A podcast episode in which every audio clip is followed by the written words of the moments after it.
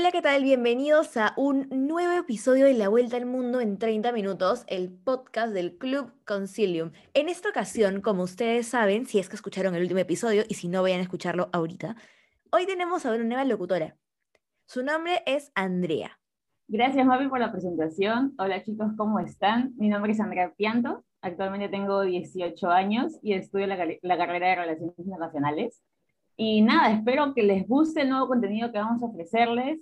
Eh, un saludo también para Andrés. Espero poder, no sé si llenar su lugar, pero obviamente, ¿no? Con toda la buena vibra, con toda una buena información que nos preparan los chicos semana a semana. Así que nada, empecemos, Mati. Bueno, el primer tema que vamos a tratar hoy es el conflicto entre Palestina e Israel. No sé si Andrea nos podrías introducir un poquito este conflicto, porfa.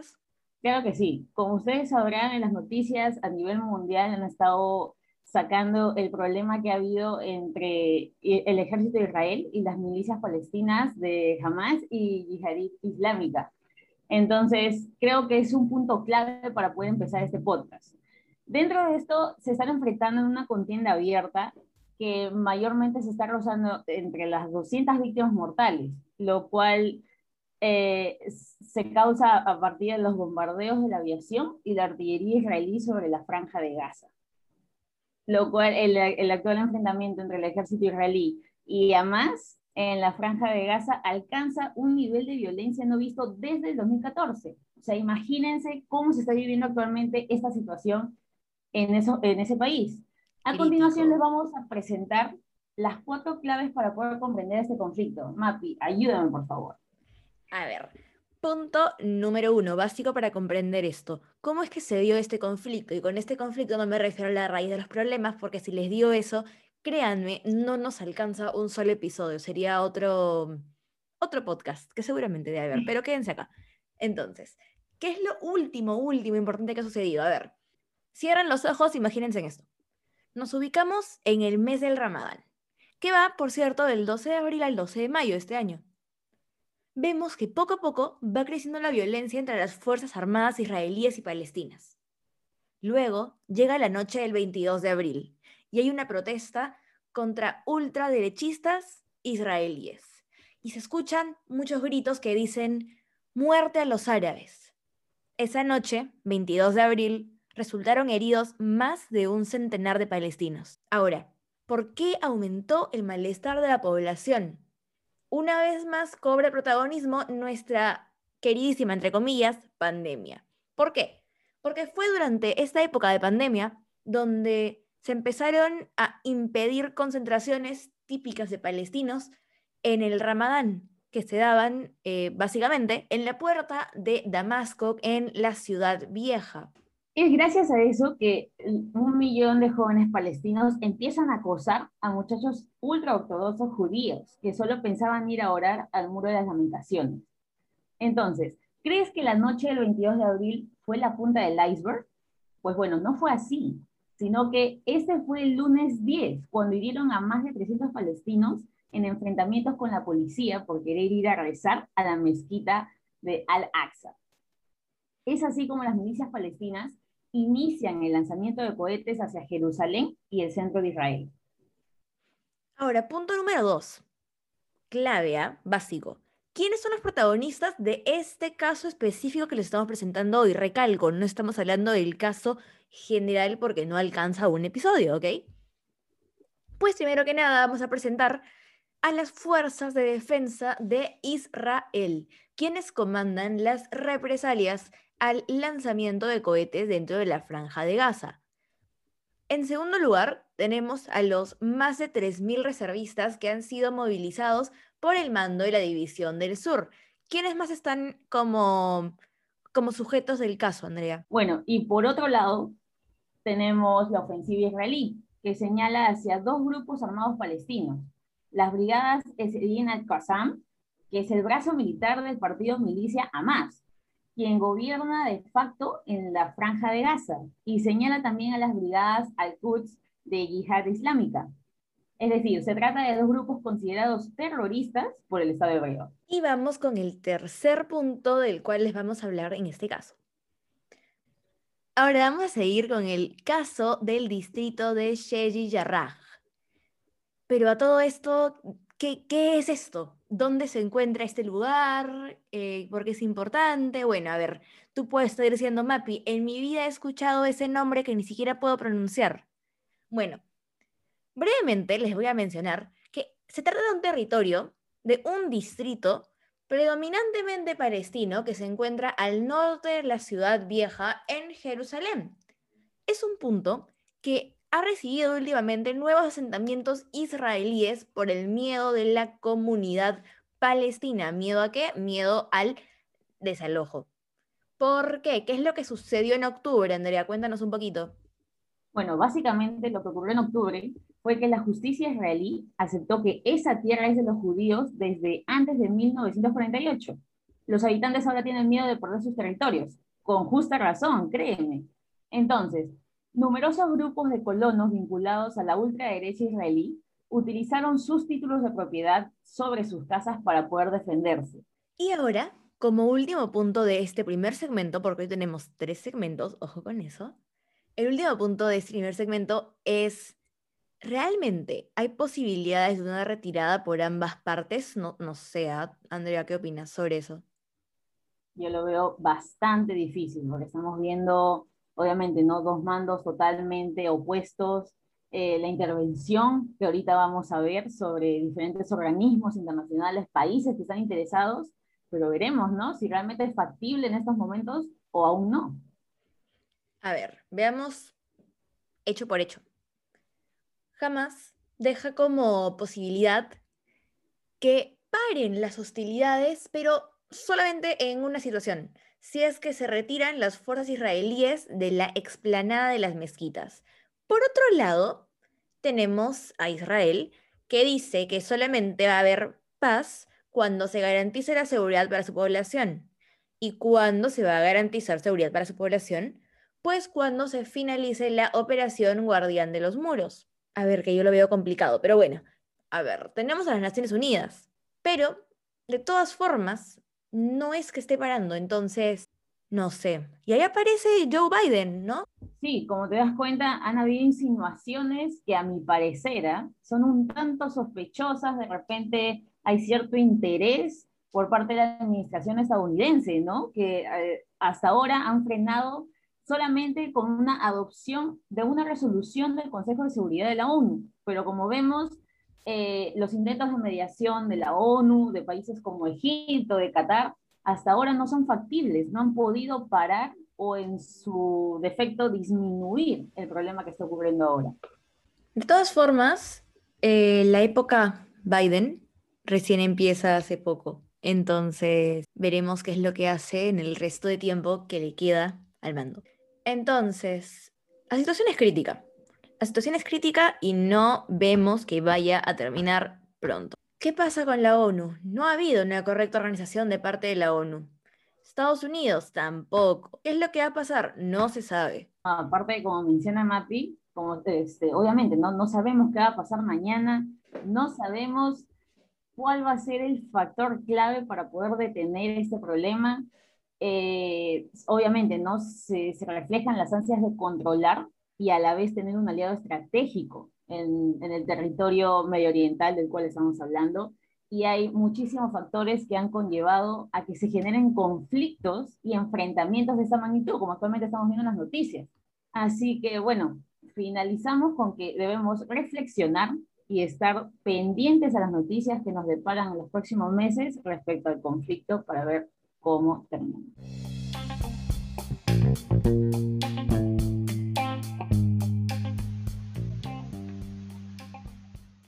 ¿De qué trata ese segmento? Pues de las nuevas restricciones en Argentina. Importa mucho. ¿Por qué? Porque esto puede hacer que cambie el destino del Perú. ¿Por qué? No te vayas. Ahora te lo explicamos. ¿Qué pasa? Argentina va a volver al confinamiento estricto por nueve días para combatir una segunda ola de nuestro, una vez más lo mencionamos, coronavirus. Entonces, ¿qué pasa? ¿De cuándo a cuándo iría esta nueva medida, Andrea? ¿Nos puedes recordar, por favor? Claro, las nuevas medidas que el gobierno argentino ha adoptado frente al coronavirus, para empezar, este viernes vence en Argentina el decreto de necesidad y urgencia con las restricciones vigentes. ¿Qué quiere decir? Para empezar, el, presidente Alberto Fernández anunció las nuevas medidas que regirán a partir de las 0 horas de este sábado 22 de mayo hasta el domingo 30 de mayo. A su vez, se dijo que se iban a suspender todas las actividades sociales, económicas, educativas, religiosas y deportivas presenciales. La medida, que ha sido catalogada como extrema, fue como respuesta a la inminencia del colapso del sistema sanitario, que opera en promedio a casi el 80% de su capacidad, aunque ya está saturado en algunas jurisdicciones. ¿Qué más nos está pasando?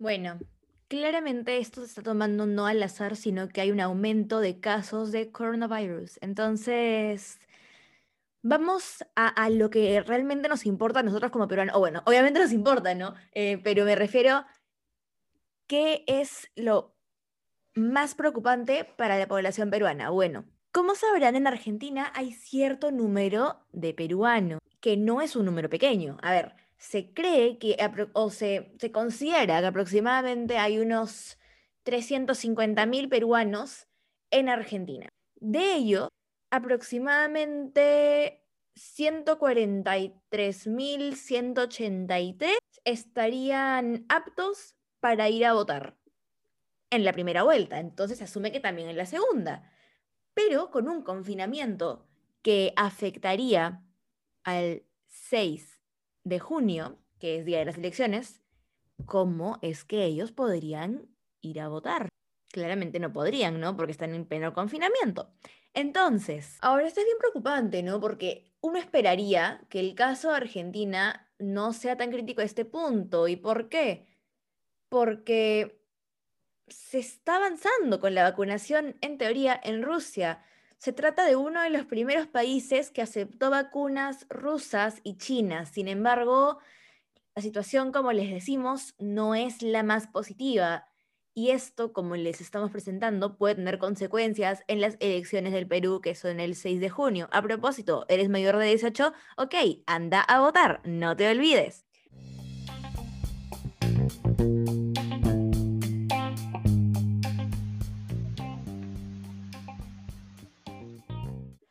Ok, segmento número 3.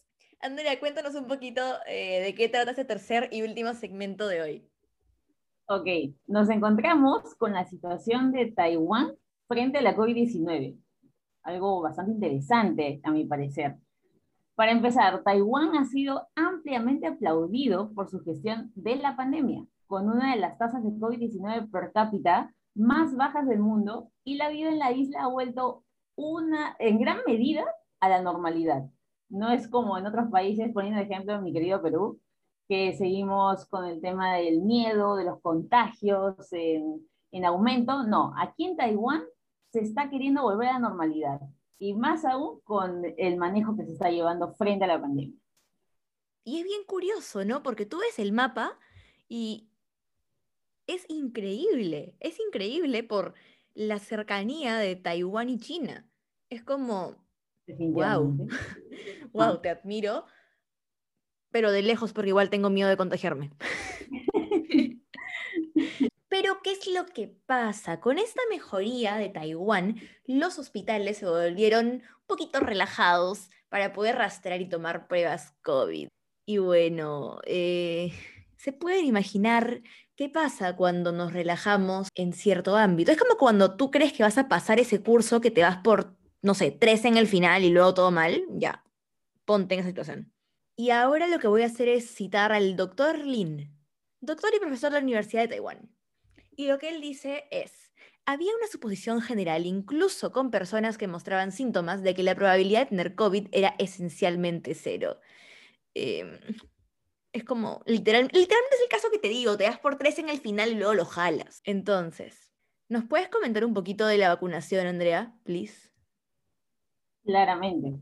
Pero antes de eso, claro, concuerdo totalmente con Mati, es como que prácticamente te relajaste, diste por hecho de que ya iba a desaparecer o que iba a disminuir y te sorprende la, la segunda, la primera ola. y ya no sabemos qué hacer, ¿no? Nos volvemos locos y empezamos a, a, probar de nuevo las medidas, más este, situaciones de seguridad, y obviamente, ¿no? fue un golpe para el sistema sanitario, para empezar, ¿no? Porque al, al haber alza de casos, al haber este, más contagiados, obviamente afecta a la sociedad, porque eleva el, el tema de contagios, y también al sistema de salud. Pero bueno, otro factor importante fue el cambio con respecto a las restricciones de cuarentena para aquellos pilotos que inicialmente era de 14 días para luego pasar a 5 días y últimamente solo ser 3 días. Pero después de esto, estallaron los contagios y se relacionó con un grupo de pilotos de China Airlines que se había alojado en un nuevo hotel cerca del aeropuerto de Taoyuan. Actualmente el país de Taiwán se encuentra en un nivel de alerta 3 de 4 y este ha sido extendido hasta junio 14. Aquellas restricciones son una de las más altas en lo que viene el año en Taiwán. O sea, imagínense la repercusión que trajo el haber bajado la guardia, el haber tratado de volver a la normalidad, pero simplemente no funcionó. El tema de la vacunación, a ver, solamente, escuchen bien, el 1, 1% de la población está vacunada con algún tipo de vacuna. Y a ver, algo importante que no hemos mencionado hasta ahora es que el gobierno de Taiwán invirtió en su propia vacuna. Pero ¿qué pasa? Que esta vacuna no es comercializable aún. Entonces, por eso es que Taiwán no ha pedido vacunas internacionales de manera rápida. Le tiene fe a su vacuna propia, que mm, imagínense si Perú hubiera hecho eso. Entonces, vamos un poquito a ver qué vacunas ha recibido Taiwán bueno, ha recibido 700.000 vacunas de AstraZeneca y espera recibir millones de dosis de Moderna. Ojalá estos lleguen a la brevedad posible.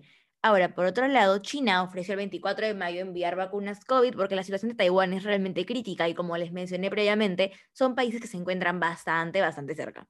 ¿Nos puedes hablar, Andrea, un poquito sobre la presión de la industria? ¿Qué es lo que están pidiendo eh, las empresas? Claro, a partir de este rebrote en sí de los casos de COVID en Taiwán, eh, ha existido la presión en la industria que también crece para abordar el problema que está ocurriendo, especialmente después de que Shanghai Fosun Pharmaceutical Group de China dijera que el, sábado estaba dispuesta a proporcionar a Taiwán las vacunas BioNTech. Además de esto, hay empresas como Foxconn, que son un proveedor directo de marcas como Apple, ha explorado la idea de acercarse directamente con Fosun, que son creadoras de la vacuna BioNTech, para solicitar vacunas. Pero comentan que aún no se ha discutido esto con el Centro de Comando para la lucha de la COVID-19 en Taiwán, que a, a, mi parecer debería ser right now, como se dice, porque si no, seguirán elevándose los contagios, seguirá habiendo problemas en el sistema de salud, y nos vamos a que el, el, país de Taiwán simplemente se va a quedar sin proveedores, se va a demorar en poder ampliar ese 1% de vacunados en total. Ahora, China quiere ayudar a Taiwán, pero ¿qué es lo que opina el ministro de Taiwán? Bueno, pues dice que China no ha proporcionado suficientes pruebas de que sus vacunas sean seguras. Por lo tanto, considera que los ciudadanos taiwaneses no querrían tomarla. Entonces, ¿ahí qué se hace? Por otro lado, hay indicios de acercamiento con Estados Unidos. Ojo, recordemos la guerra comercial China-Estados Unidos. Entonces, hay indicios de acercamiento de Estados Unidos a Taiwán. Chen, que es el ministro de Taiwán, se mencionó con Xavier Becerra, de Estados Unidos. Y hablaron sobre el tema de las vacunas, sin embargo, no han llegado a ningún anuncio de ayuda estadounidense oficial, oficial, pero la intención aparentemente está ahí, si no, no hubiera habido ninguna reunión. Esto se dio después de que el presidente Joe Biden diga que entregaría ex de la vacuna a otras partes del mundo. Entonces, ¿Taiwán recibiría o no recibiría la vacuna? Estados Unidos o China, de nuevo, guerra comercial. ¡Woo! Mientras que Estados Unidos no especificó el apoyo directo a Taiwán, sí han vuelto a mencionar su compromiso de entregar al menos 800 millones de vacunas a nivel mundial para finales de junio. Estas cifras 80 millones de vacunas, al menos, ¿ah? Superan la cantidad de vacunas donadas por parte de China o Rusia. Ahí vemos una gran competencia. Rusia también, por si no saben, también está compitiendo constantemente con Estados Unidos. Entonces, realmente es algo muy, muy interesante. Entonces, Andrea, cuéntame, eh, ¿qué opinas de este primer episodio con, en el podcast y de estos tres eh, segmentos de los cuales hemos hablado hoy?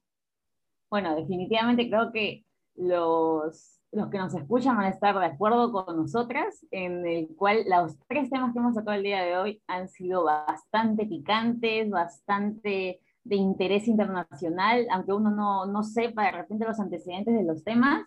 Creo que con la información que hemos podido brindar hoy, el día de hoy, hemos estado bastante cerca a lo que está pasando actualmente, por ejemplo, en el problema de las vacunas, ¿no? De, este, de Taiwán, que hemos hablado recientemente, el cómo un descuido ha provocado una segunda ola, el cómo el tema de las vacunas también y las restricciones que se vuelven a poner en Argentina por el tema del descuido. Así que, peruanos, no nos olvidemos, tenemos que tener todas las medidas de seguridad para salir, para estar en casa, para ir al trabajo, a estudiar, a lo que fuere. Tenemos que cuidarnos bastantes y no bajar la guardia. Es que literal, pasa en el día a día, pasa en las relaciones internacionales, no hay que bajar la guardia en ningún caso, ¿ah? no solamente en temas de salud, sino en nada.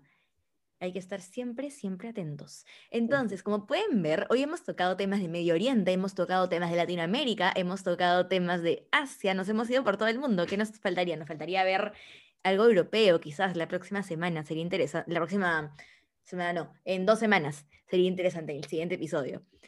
Em, pero bueno, a modo de conclusión, veamos. Nada, nada, gente, chicos, chicas, chiques. Lo que les diría es, eh, cuidémonos, como les dije la semana pasada, la situación de la pandemia está complicada y vayamos a votar.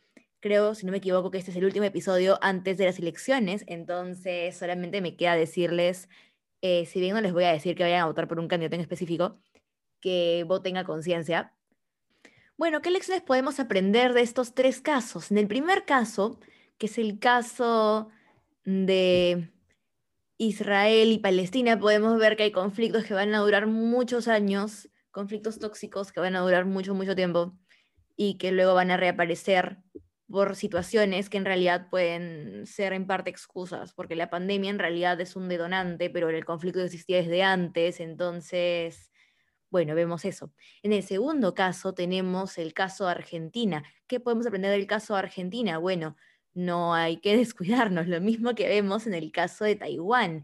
Ahora, en el caso de Argentina también vemos que lo que pasa en un país puede afectar en otro, que es lo que vemos en todas las relaciones internacionales en realidad, pero en este caso es bastante, bastante claro. ¿Por qué? Porque al no poder ir a votar los peruanos en Argentina, entonces vamos a estar perdiendo votantes, que no es un número pequeño, como mencioné previamente. ¿Y qué es lo que aprendemos del caso de Taiwán? Bueno, pues que también, similar que en el caso de Argentina, no hay que bajar la guardia, no hay que descuidarnos. Y los invito a que hagan algo, los invito a que vayan ahorita a nuestra cuenta de Instagram, que es club.concilium.usil, y que en el post de este episodio, que debe ser uno de los últimos posts, nos comenten si es que ustedes creen que Taiwán va a aceptar la vacuna de China o de Estados Unidos. Cuéntenos qué opinan ustedes, porque en realidad es algo bastante, bastante interesante. Entonces, con esto estamos terminando este episodio. Muchísimas gracias por escucharnos. Pero antes de que me olvide, ¿cierto? Tenemos nueva página web, gente. Nueva página web.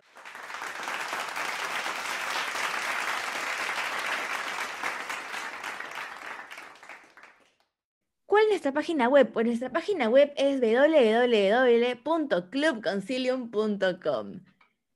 De verdad quiero felicitar a la gente que ha hecho esta página web porque está súper estética, tipo, tiene de todo. Artículos, infografías, también está el link hacia este podcast ahí. Y bueno, mucho más que estoy segura que lo van a poder encontrar con mucha facilidad y de verdad es súper aesthetic. Y nada, Además, también tenemos una página en Facebook que nos pueden encontrar como Club Concilium. Y bueno, síganos eh, donde nos estén escuchando. En realidad están en Spotify, en Apple Music o donde nos estén escuchando. Gracias por escucharnos. Síguenos para que te llegue una notificación cuando subamos otro episodio de acá en dos semanas. Yo soy Mapi. Y yo soy Andrea. Y les agradecemos muchísimo por haberse quedado hasta el final de este episodio y los estaremos esperando en dos semanas. Gracias por escuchar La Vuelta al Mundo en 30 minutos. Adiós.